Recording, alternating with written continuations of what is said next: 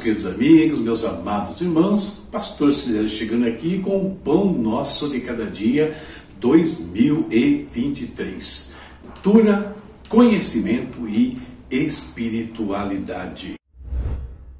Nossa leitura bíblica de hoje, continuando em Deuteronômio, capítulos 19 até o 21. Links da leitura, da audioleitura, sempre nos comentários do vídeo ou do podcast. Tema para nossa reflexão hoje também aqui na sua tela, ó, a guerra das naturezas, um confronto com data para terminar.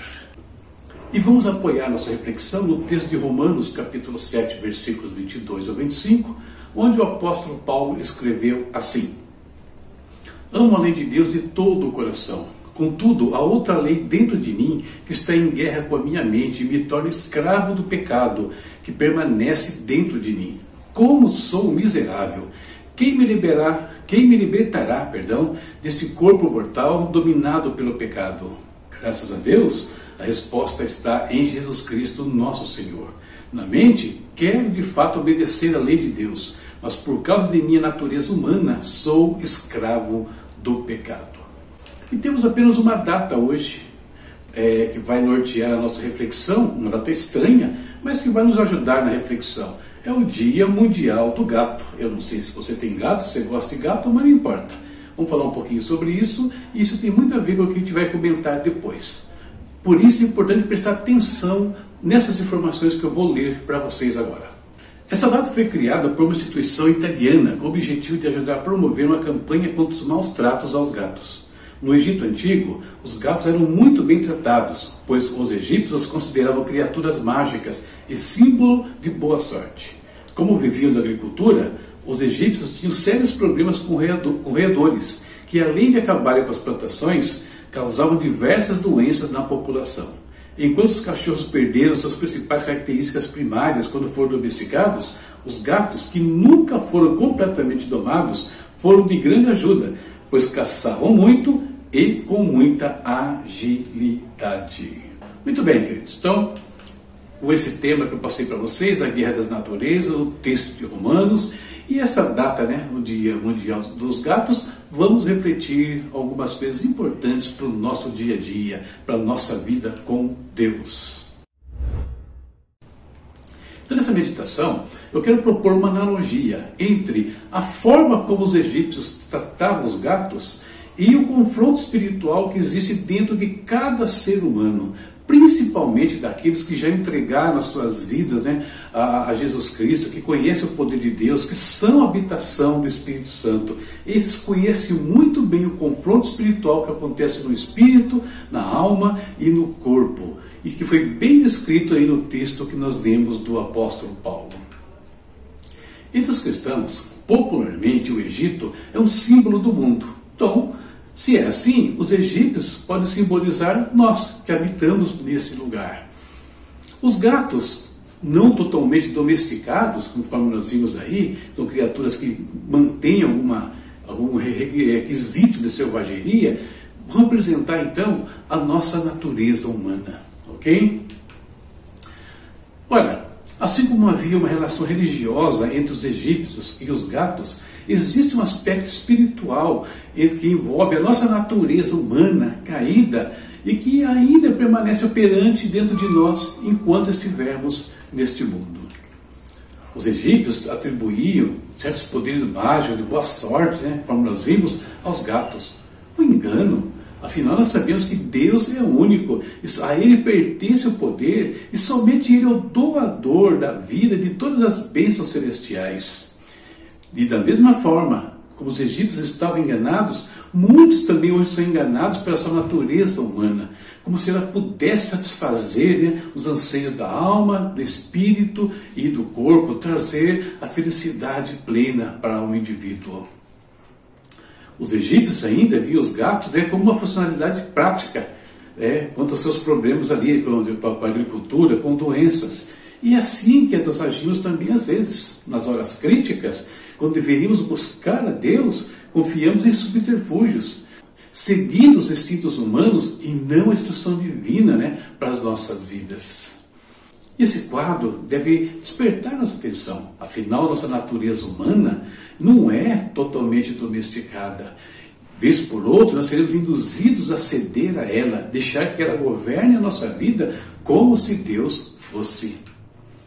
E eu quero terminar essa reflexão com as palavras de Jesus sobre a nossa natureza, sobre a natureza humana. Olha o que o Mestre falou. Somente o espírito da vida, a natureza humana não realiza coisa alguma, e as palavras que eu lhes disse são espírito e vida.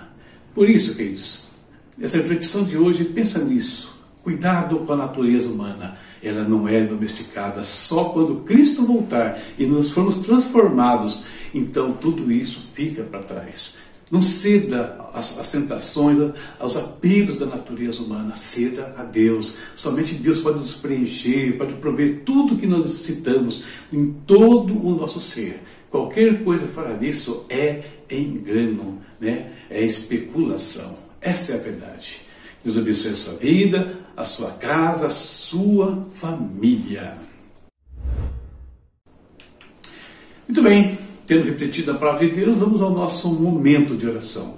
Duas coisas em pauta hoje, nesse, nesse instante. Primeiro, Turquia e Síria, vamos continuar intercedendo lá por aquele povo, por esses dois povos, melhor dizendo maneira que temos orado esses dias aqui. E também vamos pedir para que Deus traga sobre o povo dele revestimento espiritual, fortalecimento espiritual, domínio próprio né, contra as paixões da carne, da natureza humana, para que nós possamos dar lugar ao Espírito Santo. Esse sim é que tem que abundar em nossas vidas. Vamos falar com Deus. Querido Pai, em nome de Jesus, nós te bendizemos nesse dia. Nós te glorificamos pela tua bondade, pela tua misericórdia, Deus.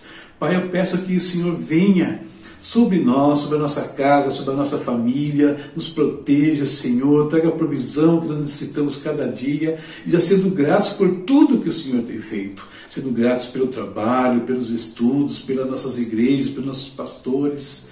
Deus eterno, pedimos que a tua bênção, Senhor, revista também a nossa nação, a nação brasileira. Pai Santo, nós não passamos por terremotos aqui, fisicamente falando, mas enfrentamos situações muito difíceis, às vezes tão complicadas, até mais sérias que as questões físicas, é, da natureza, porque são coisas que afetam o, país, milhões de vidas, é corrupção espiritual, corrupção moral, Pai.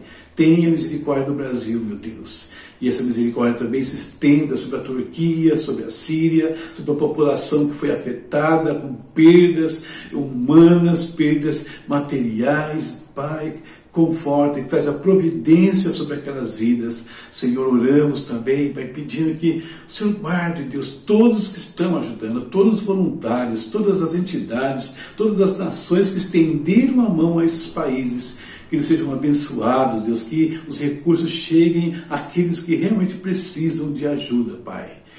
Deus, reveste o teu povo com graça, com poder, Deus, com o teu Santo Espírito, Pai, nós possamos andar no Espírito e assim não vamos cumprir as concupiscências da carne.